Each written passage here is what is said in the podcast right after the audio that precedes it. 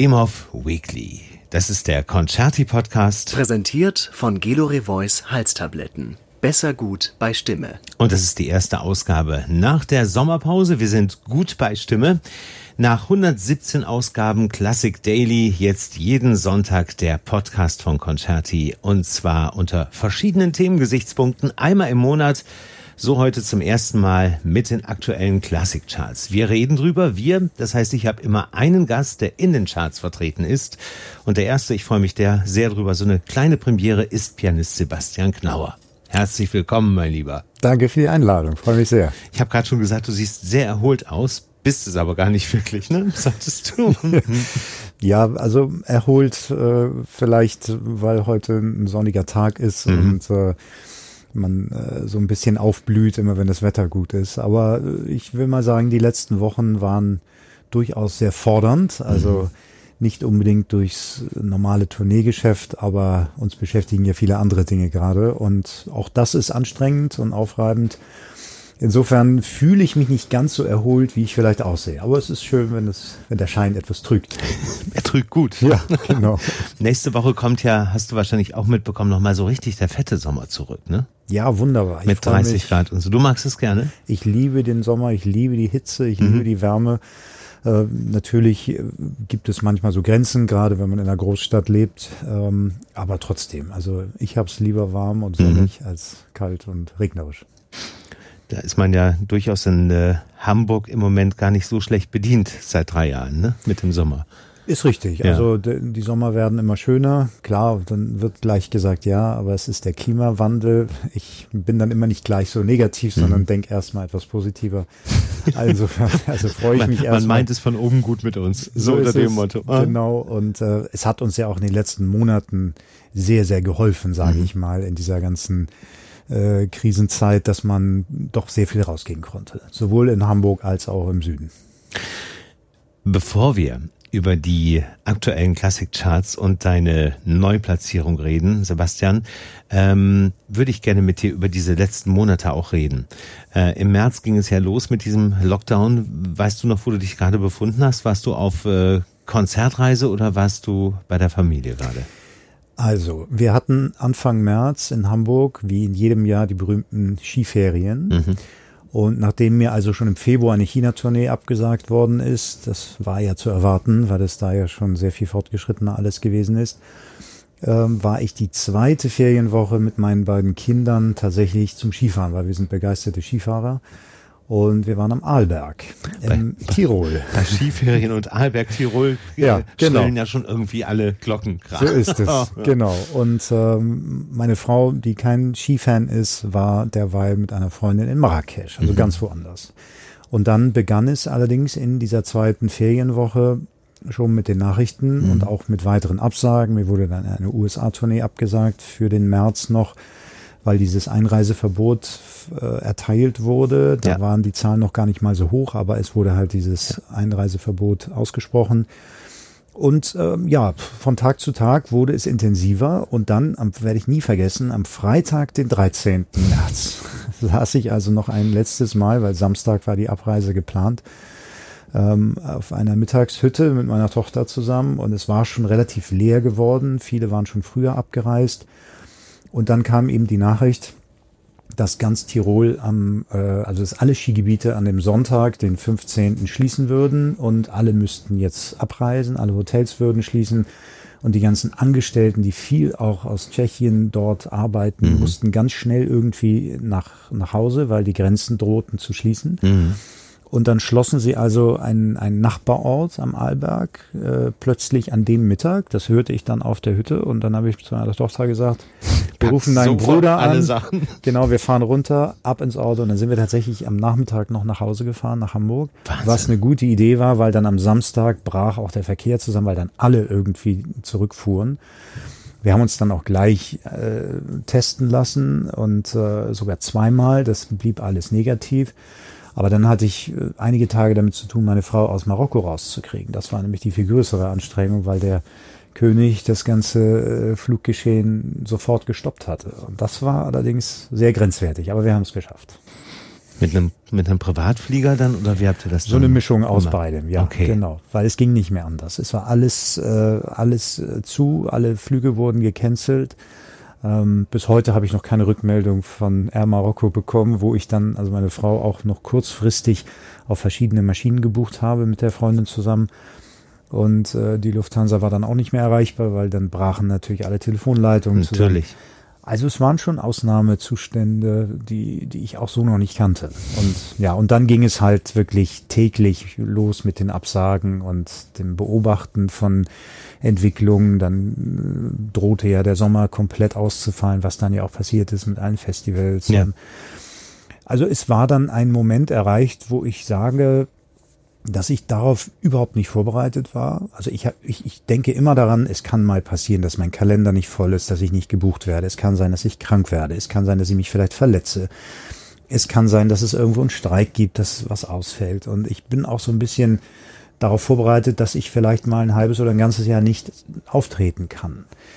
Aber trotzdem so ins kalte Wasser geworfen zu werden, von heute auf morgen auf Null gefahren zu werden, das war schon dramatisch für das Innere. Also man bekam schon so eine, eine tiefe Sorge, äh, uh, wie geht das jetzt weiter? Denn nicht nur, dass man weiter Rechnungen bezahlen muss, sondern man macht sich ja Sorgen um seine ganze Branche. Gerade als freischaffender Künstler. Ja klar, ja, klar. wir sind natürlich darauf ja. angewiesen, ähm, unsere Konzerthonorare zu bekommen. Und äh, trotz aller schönen Projekte, die man auch mit CDs macht, damit verdient man in der Klassik nun wahrhaftig nicht das große Geld, was auch äh, schon lang bekannt ist. Aber äh, ich habe eben auch keine feste Anstellung irgendwo. Ich habe auch keine Professur an einer Hochschule wie ein paar andere Kollegen vielleicht, die dann zumindest über die Schiene noch äh, weiterhin sich überbrücken können. Ne? Genau. Ja. Mhm. Aber zum Glück hatte ich äh, eine gute Zeit vorher und konnte auch einige Projekte, weil ich auch sehr viele Menschen persönlich kenne, äh, insofern schieben. Aber trotzdem gab es schon teilweise Vorauszahlungen und äh, wie gesagt, es war vorher eine sehr, sehr intensive Zeit und deswegen bin ich irgendwie auch noch da und konnte dann also diese Zeit irgendwie überstehen. Aber es war wirklich ein, ein schwerer Schock. Und ja. der ist auch noch da. Also der ist noch nicht Absolut. weg, denn wir wissen ja noch gar nicht, wie es weiterläuft, auch wenn jetzt zaghaft Anfänge starten ähm, im kleineren Format. Ich habe jetzt auch ein paar Konzerte schon wieder gespielt, mhm. überwiegend nicht in Deutschland, sondern im Ausland. Und äh, aber es ist es ist alles so wackelig mhm. und man weiß nicht, jetzt wird man ja wieder, die Zahlen steigen wieder in einigen mhm. Ländern und auch bei uns und es wird schon wieder über Restriktionen nachgedacht, ob man wieder Sachen zurückfährt. Und ich meine, das Schlimmste, was uns passieren kann, vor allem auch in unserer Branche, ist, wenn es wieder alles komplett geschlossen wird. Ja. Weil ein zweites Mal wird es nicht gut gehen. Nein, da bin Nein. ich sicher. Und man weiß ja auch, ähm, die Langzeitschäden, ähm, die wirtschaftlichen und auch die, die ähm, unsere Branche betreffenden Langzeitschäden werden ja tatsächlich jetzt schon verheerend sein. Ähm, wenn man jetzt mal ein paar Monate weiterdenkt, ich möchte gar nicht wissen, wie viel äh, dann zugemacht werden muss oder mhm. ähm, eingestellt werden muss, dass das ähm, Traditionsorchester, Ensembles, Chöre etc. wirklich nicht mehr existieren können. Genau, und auch, was alles dranhängt, Agenturen zum Beispiel ist ja auch so ein Thema. Gerade hat Columbia Artist äh, in, in New York geschlossen kann gut sein, dass die vorher schon Probleme hatten, aber mhm. trotzdem, es, ist, es gibt so Zeichen, dass äh, auch Künstleragenturen, die auf Provisionsbasis überwiegend leben, ähm, das auch nicht lange durchhalten. Ja. Und äh, da hängen so viele Arbeitsplätze dran. Und klar, wie du sagst, äh, Orchester, Chöre, Theater, äh, Opernhäuser, also alles, was da dran hängt, Konzerthäuser, ähm, müssen jetzt sehr, sehr stark gucken und rechnen und aufpassen, dass es irgendwie zu schaffen ist. Und ich kenne auch viele Veranstalter natürlich persönlich. Und alle, die privat aufgestellt sind, haben teilweise schon die flache Atmung. Also das muss man einfach so sagen. Und, zu Recht. Ja. ja. Und da äh, können wir nur hoffen, dass ja, dass da irgendwie eine Bewegung wieder reinkommt. Aber ich, ich kann überhaupt nicht abschätzen, wo es hinführt. Nein, ich glaube, das kann auch wirklich ähm, Niemand. Ich habe auf jeden Fall aufgehört, mich ähm, tagtäglich über neue Meldungen aufzuregen und nach ähm, Sinn oder Unsinn von bestimmten äh, Maßnahmen zu fragen, ähm, sondern, das hast du gerade richtig gesagt, man lebt im Prinzip von Tag zu Tag fast. Ja, man fährt auf Sicht, wie Ja. in der Schifffahrt. Und man Also kann haben- nur reagieren. Ist so. Ja. Also auch jedes Konzert plane ich im Moment eigentlich kurzfristig. Also Ja. ich habe ähm, im Oktober äh, habe ich zwei äh, große Konzerte im Auditori in, in Barcelona mit Mhm. dem dortigen Orchester. Aber ich, ich buche überhaupt noch keine Flüge. und Ausgerechnet nichts. in ja. Spanien. Ja klar, und gerade Barcelona ist es sowieso, also natürlich tiefrote Zone. Ja. Aber ich kann nur sagen, ich hoffe, es findet statt, auch wenn Sie jetzt schon sagen, also wir werden den Saal nur ganz spärlich besetzen dürfen. Aber es kann genauso gut passieren, dass Sie es noch komplett absagen Mhm. und sagen, nee, pass auf, macht keinen Sinn, wir können das Orchester gar nicht auf die Bühne setzen. Werden das Soloabende oder werden Nee, mit Or- Orchester, mit Orchester, ja. Und äh, Oh. ja, ja, von daher. Und ich habe hab eigentlich einen vollen Kalender im Herbst, aber ich rechne erstmal mit nicht zu viel Mhm. und war jetzt, wie gesagt, ein bisschen unterwegs schon, aber auch das Reisen wird inzwischen zu einer Odyssee. Und Ja. jetzt gerade vorhin noch einen Anruf gekriegt, ja, du musst dich doch nochmal vorher testen lassen, bevor du nach äh, Lettland reist und äh, dann da testen lassen und dabei Rückkehr wieder testen lassen und äh, dann sind die Flieger teilweise nicht mehr so, wie sie früher waren. Es gibt die, kaum noch Verbindungen, so wie man es gewohnt ist. Ähm, Absolut, Ja. habe ich auch festgestellt. Ja, ja. Ich habe versucht, an einen normalen italienischen Ort zu fliegen. Ja. Es ist nicht möglich. Genau. Einmal in der Woche ja, ist es jetzt noch möglich. Das ist jetzt der Punkt und dann ist natürlich auch das, das Reisen an sich wird anstrengender, wenn man die ganze Zeit so eine Maske äh, im Gesicht hat. ja, ich weiß. nicht? Und dann auch im Flieger, was ja auch dann durchaus eine Berechtigung hat und äh, ich das auch voll akzeptiere, aber es, ist, es strengt alles viel mehr an und es ist dieses, äh, sage ich mal, Reisen, wie es, wie man es gewohnt war, ist es nicht mehr. Und äh, ja, auch da müssen wir schauen, wie sich das entwickelt. Freuen wir uns über ähm, Dinge, die stattfinden, so dass wir zum Beispiel jetzt unser Gespräch haben. Ja. Und äh, worüber wir alle, glaube ich, ziemlich froh sind, ist, ähm, dass die aktuelle CD, über die wir jetzt reden, dein aktuelles Album, This is not Beethoven, This is in Klammern not, Klammer zu, Beethoven, um es komplett zu sagen, ähm, dass das rechtzeitig aufgenommen worden ist. Wann habt ihr die Produktion gemacht? Wir haben tatsächlich schon letztes Jahr im September aufgenommen, also Juhu. 2019, da war die Welt tatsächlich noch in Ordnung. Ja. Und ähm, es war dann ursprünglich mal geplant, dass sie dann eigentlich noch Ende des Jahres rauskommt, also zum Beginn 2020 vorhanden ist, aber dann gab es so ein paar äh, Geschichten, die noch geklärt werden mussten und dann äh, auch wegen der Veröffentlichungsbreite und dann habe ich mich auch nochmal umentschieden, wie wir was machen und dann wollten wir sie eigentlich im Frühjahr rausbringen. Und ja, aber dann ging es halt los und dann haben wir alles auf Stopp gestellt und haben dann auch sehr, sehr lange überlegt, macht es Sinn, eine CD Mitte August auf den Markt zu bringen, wo eigentlich bekanntermaßen das große Sommerloch immer noch herrscht. Und klar, also jetzt in meiner eigenen Heimat waren die Ferien schon lange zu Ende, aber ähm, guckt ja auch immer ins Ausland. Aber dann haben wir überlegt, nee, es ist doch wohl ganz, ganz gut in der Zeit, weil wenn wir es dann im Herbst rausbringen, da kommen dann alle plötzlich mit ihren verschobenen Projekten. Und da wollten wir dann ein bisschen davor bleiben, damit es nicht zu geballt ist. Guter Und Plan. Ja, ich glaube, das ist ganz gut aufgegangen. Ja. Wir haben dann halt sehr viel angefangen, schon seit April einfach online zu promoten, auch mit Videos und Ja. Streaming Ja. und Single-Auskopplung. Und das hat funktioniert. Ich Ja. war ganz happy. Das hat so gut funktioniert, dass ähm, das Album von 0 auf äh, 6 in die aktuellen Classic-Charts eingestiegen ist. Und ähm, das völlig zu Recht. Es ist äh, ein großartiges Projekt, an dem viele mh, tolle Menschen beteiligt sind. Ähm, allen voran neben dir als äh, Pianist ähm, natürlich das Zürcher Kammerorchester. Äh, das du ja auch schon ewig kennst, auch Ja. durch deine Verbindung mit Daniel Hope jetzt zum Beispiel, aber auch Elbjörg Hemsing ist dabei, ähm, die ich ja auch als, äh, nicht nur als Violinistin, sondern auch als äh, wirklich tollen, tollen Menschen sehr, sehr schätze. Ist eine ganz tolle Frau, finde ich. Ja. So, und dann ist da natürlich ein sehr guter Freund von dir, ähm, Arash Safayan. Spreche ich ihn richtig aus? Ja, sehr Wunderbar. ähm, mit dem du schon das zweite Mal zusammenarbeitest nach Überbach. Genau.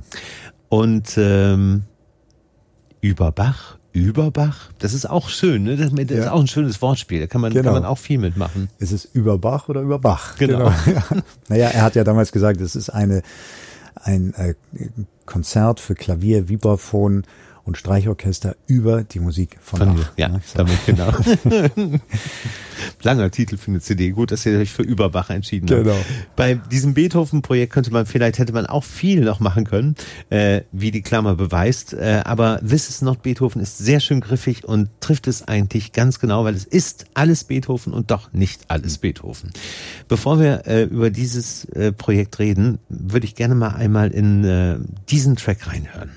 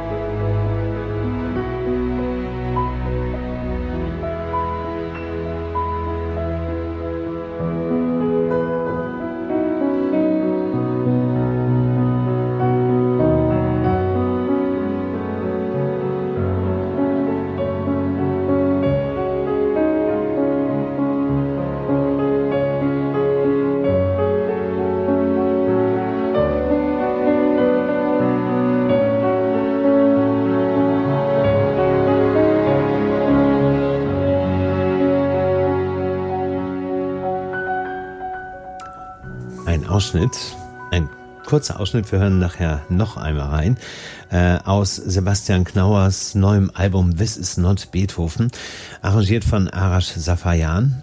Für diesen Titel hat man äh, sich ebenfalls ja beim beim eigentlichen Titel bei Beethoven etwas äh, bedient, Una Fantasia oder Una Fantasia.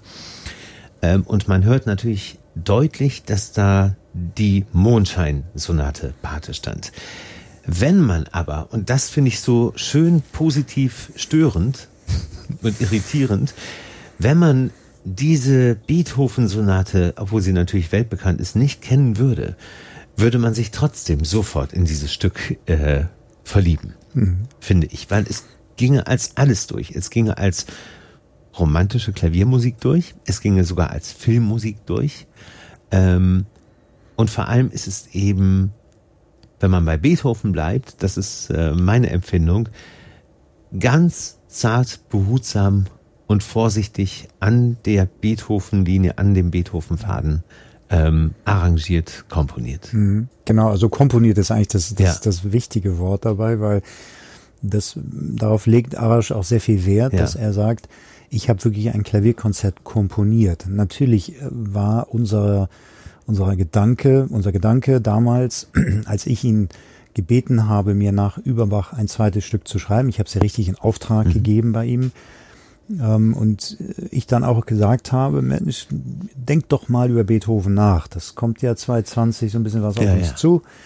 Und dann hat er gesagt, hm, okay, ich denk mal drüber nach, aber da brauche ich Zeit, weil natürlich die, die Barockmusik wie bei Bach ist etwas mehr, also wir sagen immer geradeaus geschrieben. Mhm da kann man ein bisschen leichter, sage ich mal, sich draufsetzen und was was machen. Deswegen haben wir viele Jazzleute zum Beispiel Bach genommen und es äh, darüber improvisiert. Beethoven ist schon sehr persönlich im Stil. Deswegen war er da ein bisschen nachdenklicher und hat im Prinzip sich dann als Idee genommen, er variiert das ist dann in ein paar anderen Sätzen dieses Konzertes noch deutlicher zu hören. Das heißt, er schreibt über Themen von Beethoven seine eigenen Variationen. Mhm. Und dieses Stück, Una Fantasia, hat natürlich einen Ausgangspunkt der Mondscheinsonate, aber er komponiert es ja weiter und es ist, es verändert sich relativ schnell. Ja. Und wenn man das Stück kennt, die Mondscheinsonate, ist die Mondscheinsonate ja, das ist ja fast Minimal Music, was Beethoven damals geschrieben hat. Nicht? Das muss man ja einfach mal in den Mund nehmen, dieses Wort. Es ist ein Gedanke im Grunde und es verändert sich auch gar nicht. Also es bleibt harmonisch, immer im gleichen Moment, es bleibt aber auch dynamisch im gleichen Moment. Und dieses Stück, Una Fantasie von Aras Safayan, entwickelt sich ja und mhm. kriegt eine unglaubliche Größe zwischendurch. Mhm. Und ähm, aber ich muss dir recht geben, es ist Musik, die einfach schön ist. Und das ist eigentlich das magische Wort. Und man kann natürlich es auseinandernehmen und sagen, na ja, und darf man Beethoven dann so weiterdenken? Ja, warum denn nicht? Es ist doch schöne Musik. Und ich finde, wenn Menschen sagen, das berührt mich und das gefällt mir, und es ist einfach auch gut geschrieben, finde ich. Nicht nur, weil ich jetzt spiele, sondern ja. weil ich ein Fan von, vom Komponisten ja. bin. Und wenn man, wenn man das liebt und Fan des Komponisten ist, ähm, von Beethoven und Arash in diesem Falle, ja. das kommt ja bei dir zusammen, dann hört man äh, auch, dass es authentisch ist. Und genauso klingt es. Es genau. klingt so wie eine Einheit. Ja. Ähm, und ich glaube, was, was Arash angeht, was ich gelesen habe, du hast äh, mit diesem Vorschlag bestimmt Respekt bei ihm erzeugt. Äh, komponier was für mich, mhm. was mit Beethoven zu tun hat, aber glaube ich auch eine offene Tür aufgestoßen, weil es gibt bei ihm auch durchaus auch Bezüge zu seiner Jugend, äh, genau. was Beethoven angeht. Ne? Genau, er hat früh äh, Beethoven Langspielplatten gefunden bei seinem Vater und ich finde es einfach auch so spannend zu sehen, dass ein ein junger Komponist, dessen Wurzeln ja persisch sind. Ja. Er ist zwar in Deutschland aufgewachsen und äh, kommt ursprünglich aus Teheran. Ja, genau, ja. seine Familie und ja. äh, dass sich ein Komponist mit den Wurzeln einem Komponisten nähert, der eigentlich, äh, sage ich mal, die abendländische Musik äh, kennzeichnet, wie eben ein Bach oder ein Beethoven und die so er schätzt sie ja sehr und mhm. hebt sie eigentlich nur auf eine neue Stufe. Mhm. Er, er, bricht die Musik ja nicht. Er denkt sie weiter, er komponiert sie weiter. Er, er möchte Beethoven eigentlich ehren mit ja. seiner Komposition ja. und ihn nicht irgendwie zerlegen. Und ja. das, ähm, das ist, finde ich, ihm sehr, sehr gut gelungen. Und ich habe von vornherein auch gesagt, ähm, ich lege es in deine Hände. Ich habe ihm gar nicht gesagt, du musst jetzt die Mondscheinsonate nehmen oder du musst jetzt äh, neunte Symphonie nehmen oder was auch immer. Das hat er ganz allein entschieden, welche Themen ihm am Ende so äh, gefallen, dass er sagt, darüber schreibe ich jetzt meine eigene Musik. Und äh, ich habe natürlich ein paar Wünsche geäußert, aber das äh, ist wunderbar aufgegangen. Und das finde ich auch wichtig, dass ein Komponist die Freiheit hat, das zu machen, wonach ihm ist. Mhm. Denn wenn er Vorgaben bekommt, die zu äh, eingegrenzt sind, ist er ja auch gleich festgelegt und kann gar nicht seiner Inspiration und seiner ja. Fantasie nachgehen. Ähm, bevor wir über, über dieses Thema auch, was, was Beethoven und Freiheiten und so weiter angeht, äh, weiterreden. Es gibt einen, einen Kollegen von dir, der ist mit dem gleichen Stück im Original in den aktuellen Klassikcharts vertreten.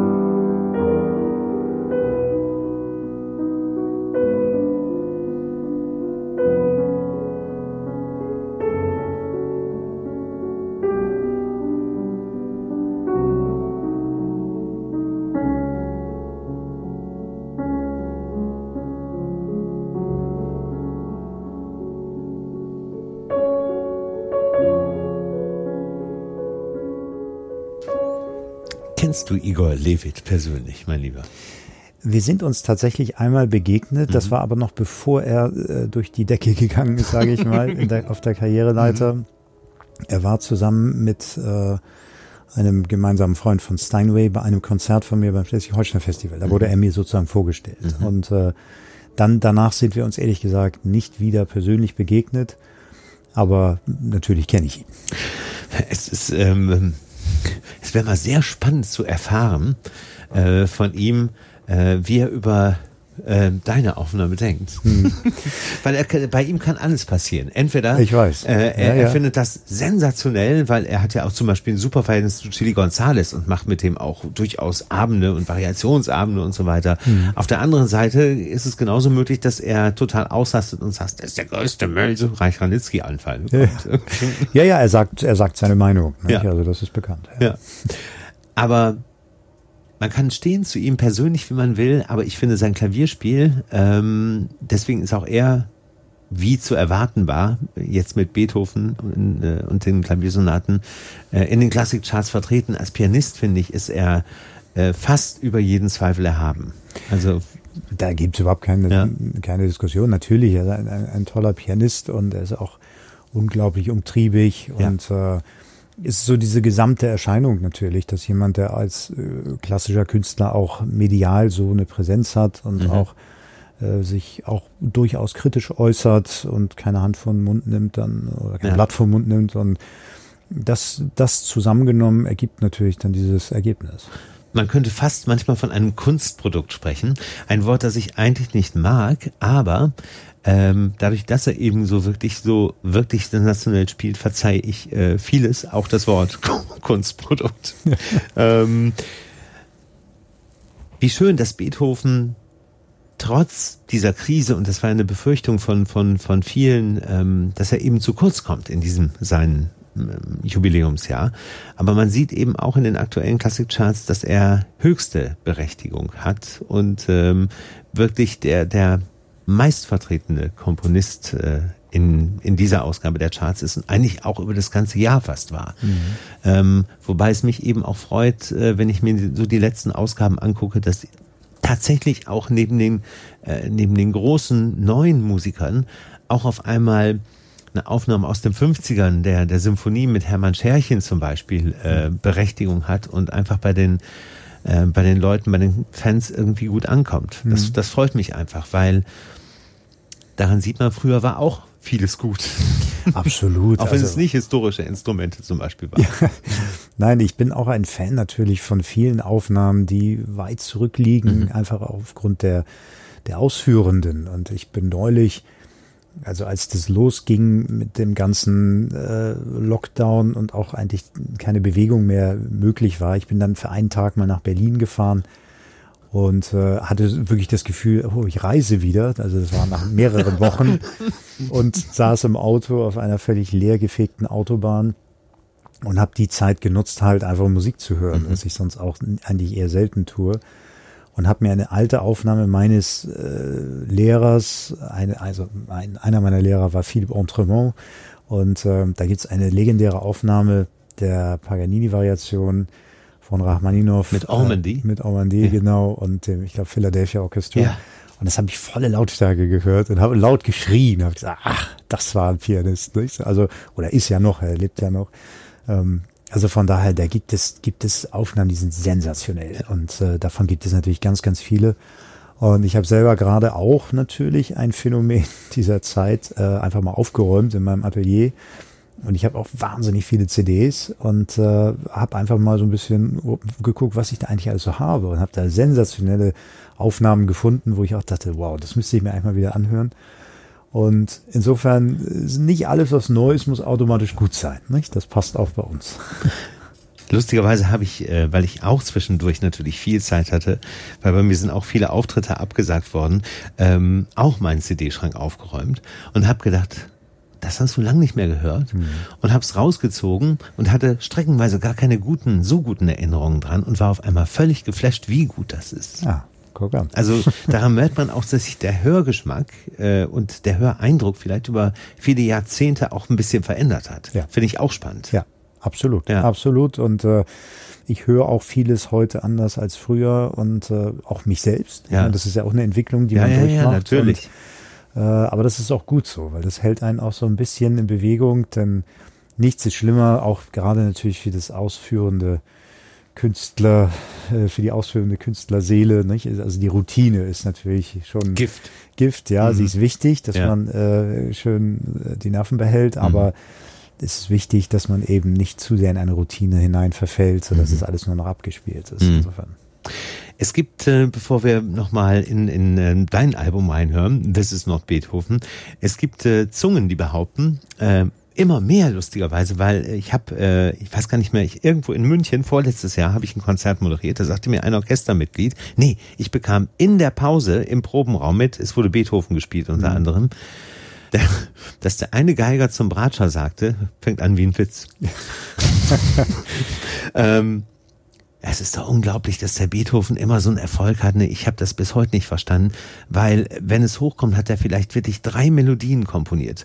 Guck dir dagegen Schubert, ähm, oh. Mozart an und die ganzen, aber Melodien konnte der nicht. Aber warum kann er? So, warum hat er so einen Erfolg? Bei ihm ist alles nur Rhythmus. Hm. Ich fand das in dem Moment, ich habe gar nichts dazu gesagt. Ich saß in meiner Ecke, habe das hm. wahrgenommen und dachte, so eine Aussage von einem Musiker und habe diese Aussage versucht zu überprüfen an mir selbst. Mhm. Und darf ich dir was sagen? Ganz Unrecht mhm. hat er nicht. Mhm.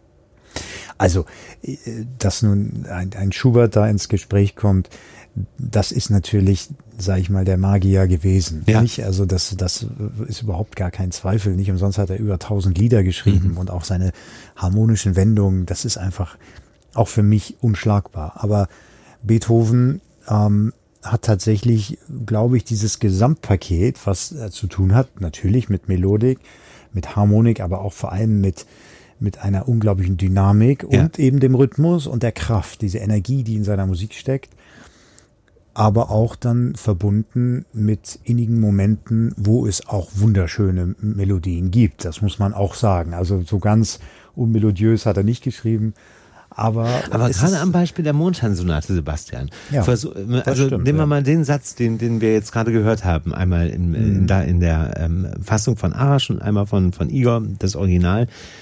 Also obwohl es natürlich unglaublich zu Herzen geht, emotional berührend ist, aber eine wirkliche Melodie ist das nicht.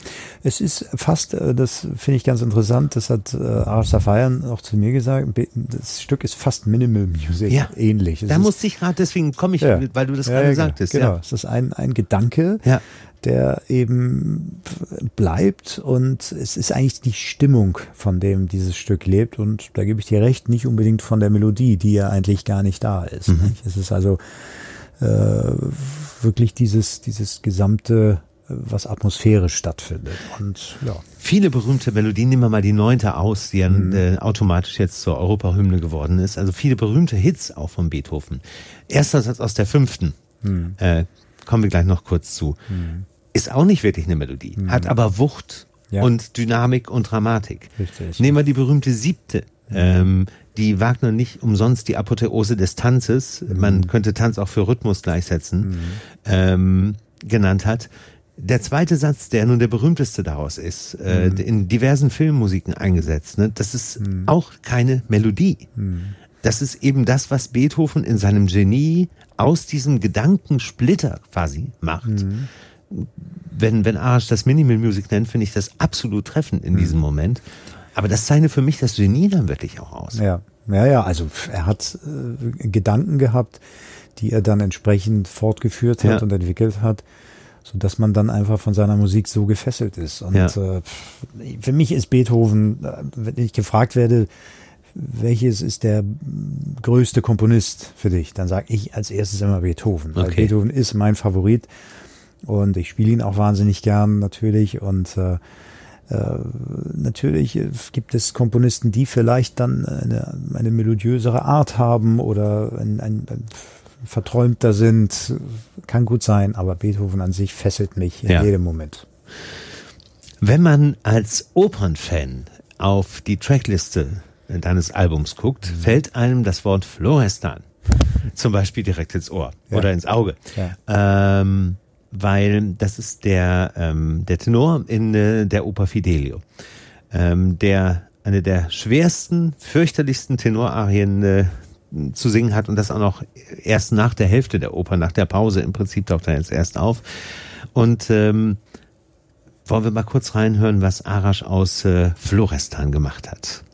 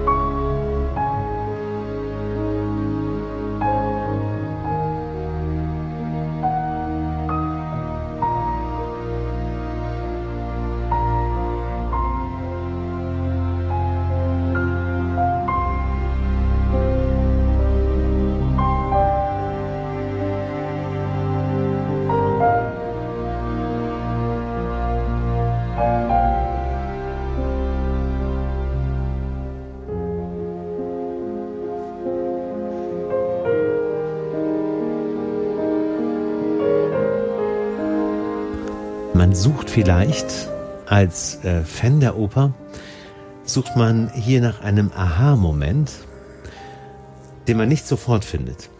Was man aber findet, ist genau die Stimmung, die äh, Beethoven zu Beginn des Florestan-Auftrittes in dieser Oper Fidelio komponiert hat.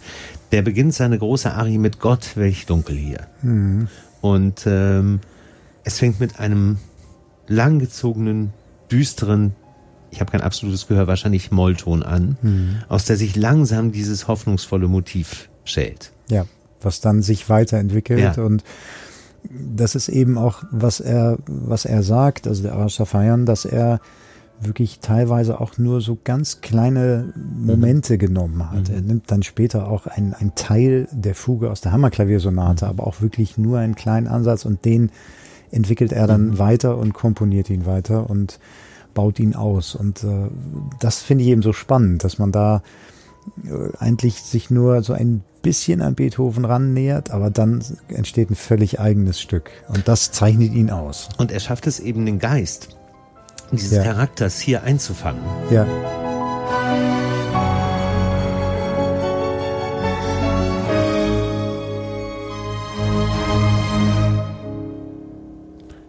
Dass er nämlich wirklich von diesem tiefen Kerkermoment ähm, auf einmal diese Hoffnung schöpft und am Ende ja auch, wie man in der Oper weiß, siegreich dasteht. Mhm. Und dieses Charaktermodell, das zeichnet äh, Arash, finde ich, hier ganz großartig nach. Mhm. Aber auch hier wieder merkt man, dass sowohl das Orchester als auch du diesem Gedanken auch wirklich nachspürt, nicht nur auf der Spur seid, sondern dem auch wirklich ganz bewusst folgt.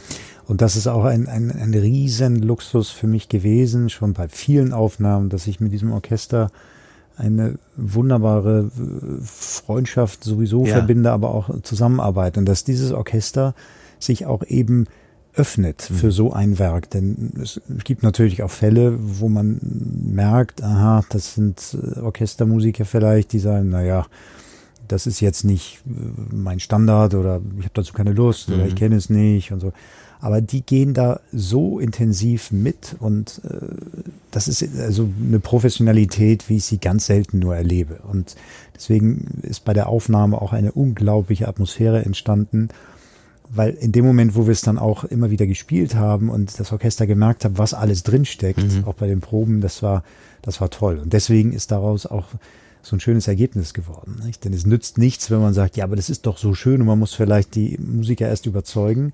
Ja, das die ist sind, genau. Ja, sind von mhm. Anfang an gleich mitgegangen und deswegen waren wir da alle plötzlich so in einem ja. wunderbaren Rausch. Auch die Technik, also die, ja. die, die, der Tonmeister und der Toningenieur, die waren alle total begeistert. Die kannten das Stück ja alle vorher nicht. Und es gibt ja keine Aufnahme, wo sie hätten reinhören können. Klar. Und insofern waren sie alle wirklich positiv überrascht ja. und, und das macht dann Spaß deswegen völlig zu Recht ähm, als Neueinstieg wirklich in diesen Charts Platz 6 äh, Sebastian Knauer, das Zürcher Kammerorchester und Arash Safayans This is not Beethoven. Wir sind noch nicht ganz am Ende, mein Lieber. Ähm, wie gut hast du die aktuellen Charts äh, studiert? Bist du einigermaßen firm da? Bis Platz 6. ja, ich habe natürlich geschaut.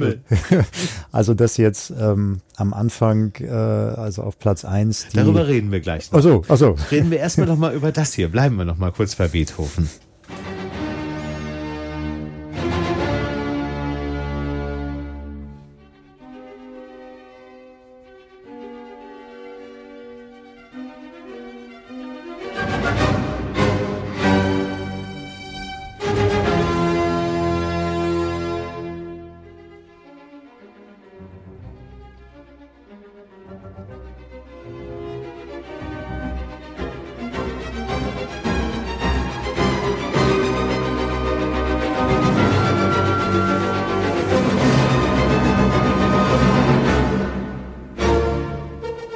Man muss schon gute Nerven haben und sehr überzeugt sein von sich und von dem Künstler, wenn man es heutzutage noch wagt, eine Vollpreis-CD mit äh, gerade mal 35 Minuten auf den Markt zu bringen, oh. wo nur die fünfte Symphonie äh, auf dieser neuen CD ist. Hm.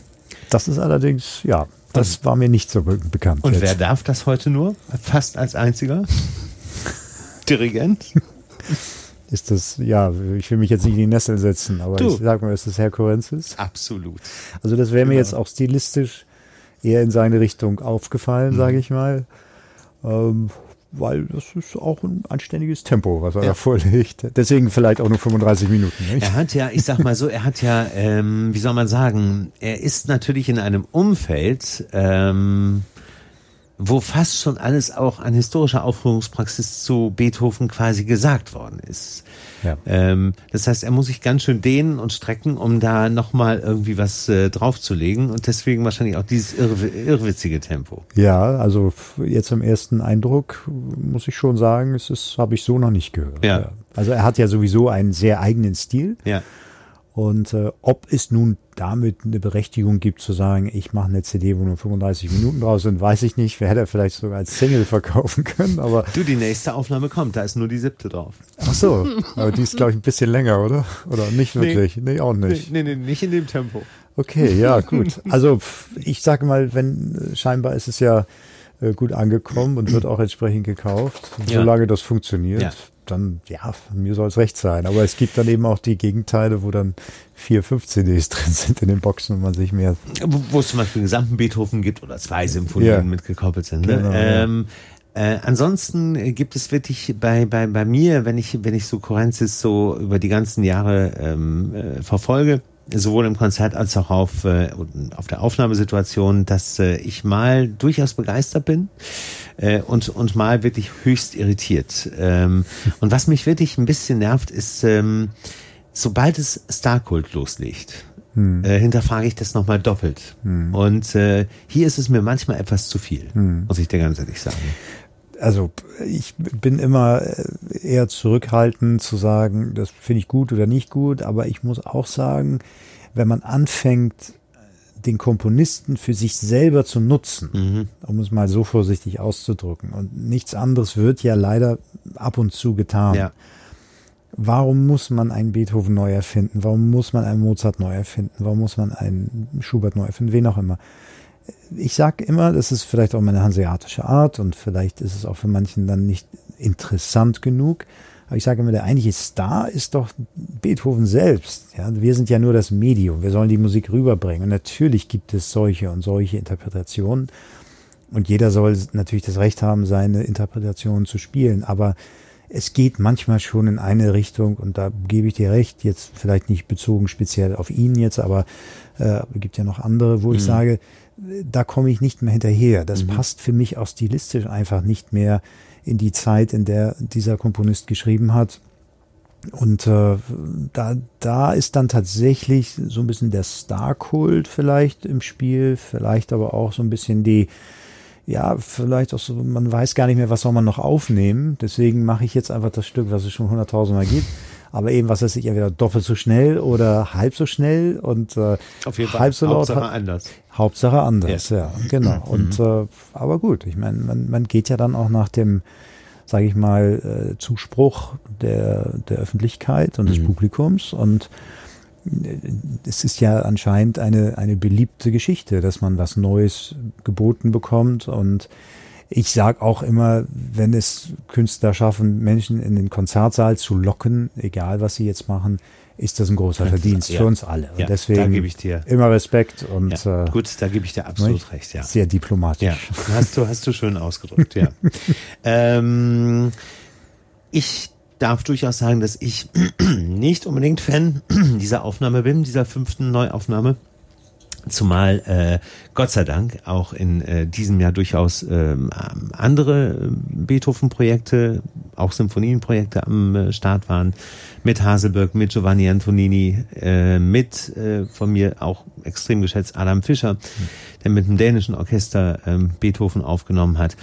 Ähm, es gibt, ähm, bevor wir gleich zum Finale kommen, noch äh, einen Beethoven in den aktuellen Charts, der mich restlos gepackt hat. Ähm, mal gucken, wie es dir geht. Hören wir da ins Finale dieses leider immer noch unterschätzten Beethoven-Stückes.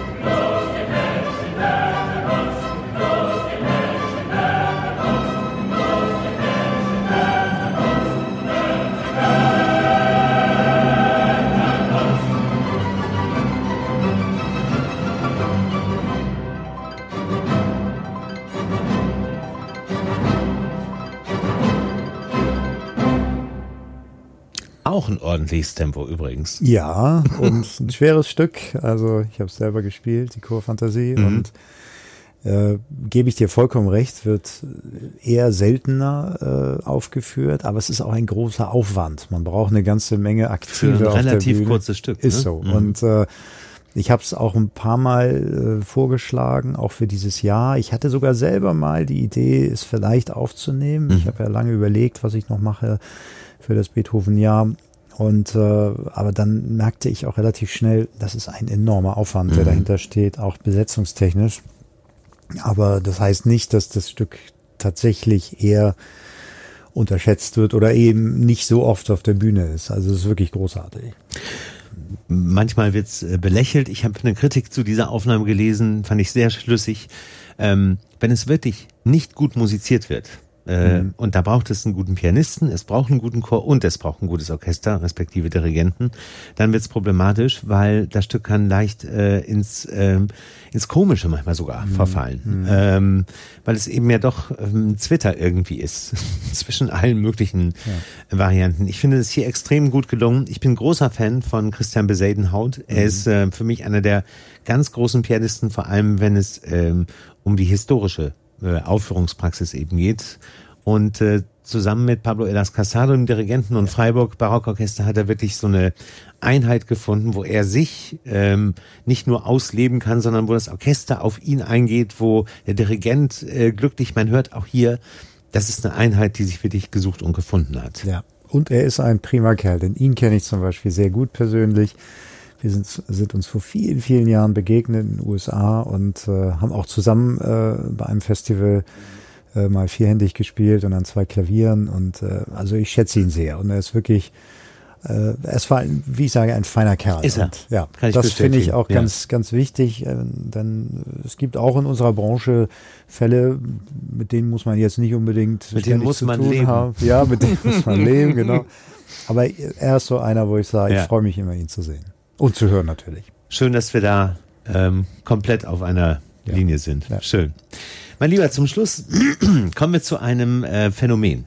Äh, zur aktuellen Nummer eins der Classic Charts. Auch wirklich ähm, nicht wirklich überraschend von null, von nichts auf die eins eingestiegen. Ähm, und kommen wir zu einer Frau, die ebenfalls beteiligt ist an dieser Nummer eins, die aber gleich dreimal in den aktuellen Charts äh, vertreten ist. Das ist nämlich Anne-Sophie Mutter. Hm.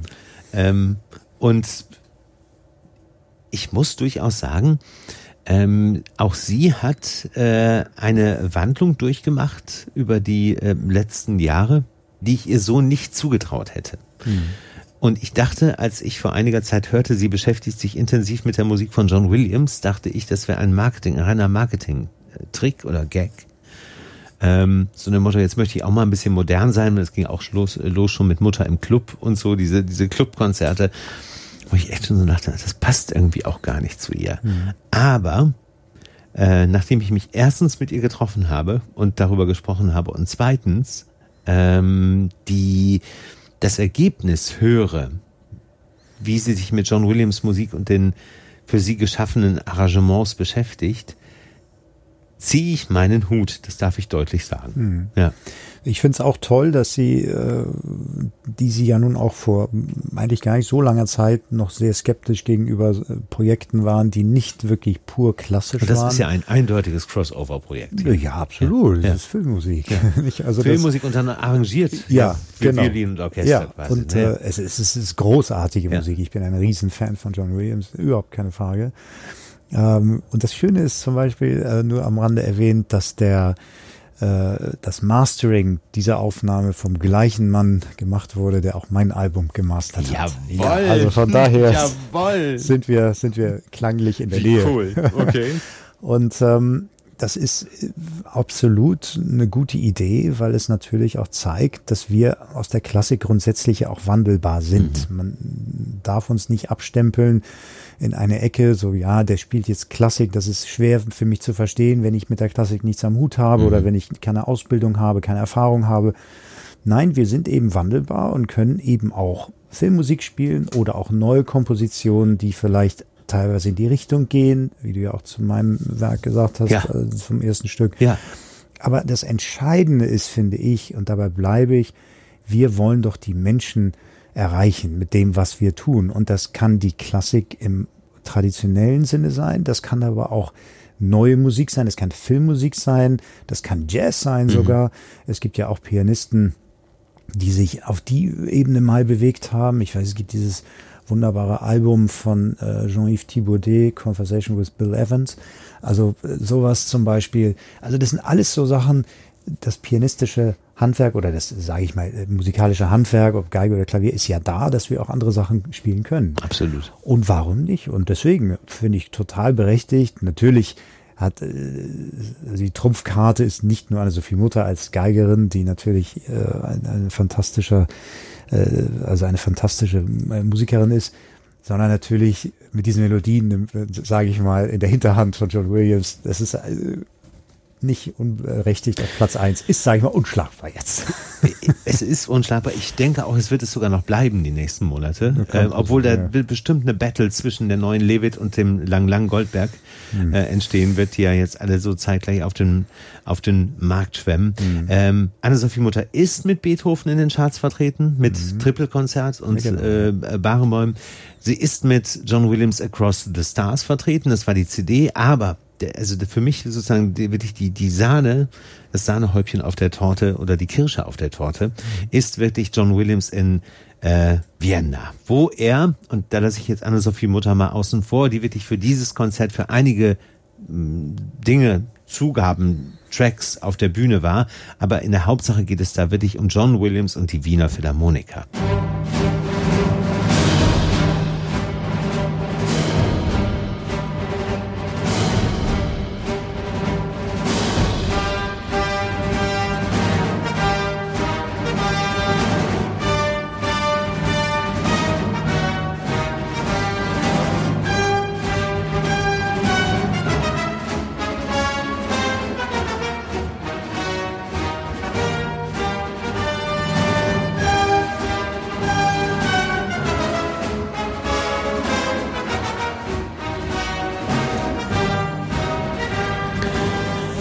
Berühmte Imperial March. Mhm.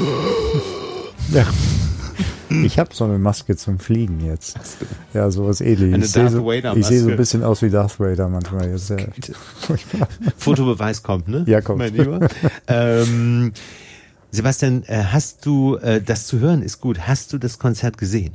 Nein, ich habe es nicht gesehen, muss ich gestehen. Aber tu, es gibt ja eine DVD. Tu es dir bitte an. Ja, das mache ich. Ähm, wenn du, wie gerade eben zugegeben, Williams-Fan bist. Ja, und, und Fan der Wiener Philharmoniker ja, sowieso. So, genau. Und das ist eine Einheit. Und das ganze Konzert ist übrigens im Gegensatz zur CD. Mhm. Äh, ist auf der auf der auf der Blu-ray respektive auf der DVD das komplette Konzert mit mhm. allen äh, Stücken, die gespielt worden sind. Du hast eine Gänsehaut und ein feuchtes Auge nach dem mhm. nächsten.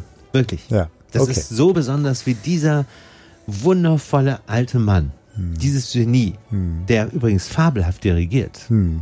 Ja, ja, das ja, weiß ich. Also wirklich, also unglaublich. Ja, ja. Wie der sich freut und wie er sich geehrt fühlt und sogar dann äh, streckenweise äh, die Konferenzen macht mit dem Publikum und so. Das hm. ist großartig. Guck es dir an, wenn du Zeit hast. Das mache ich. Du wirst begeistert sein. Ja, das mache ich. Und der Rest der Hörer wird sich äh, nicht nur das Album anhören, sondern die aktuelle Nummer 6 der Classic Charts. Sebastian Knauer und ähm, Arash Safayan mit This is not Beethoven.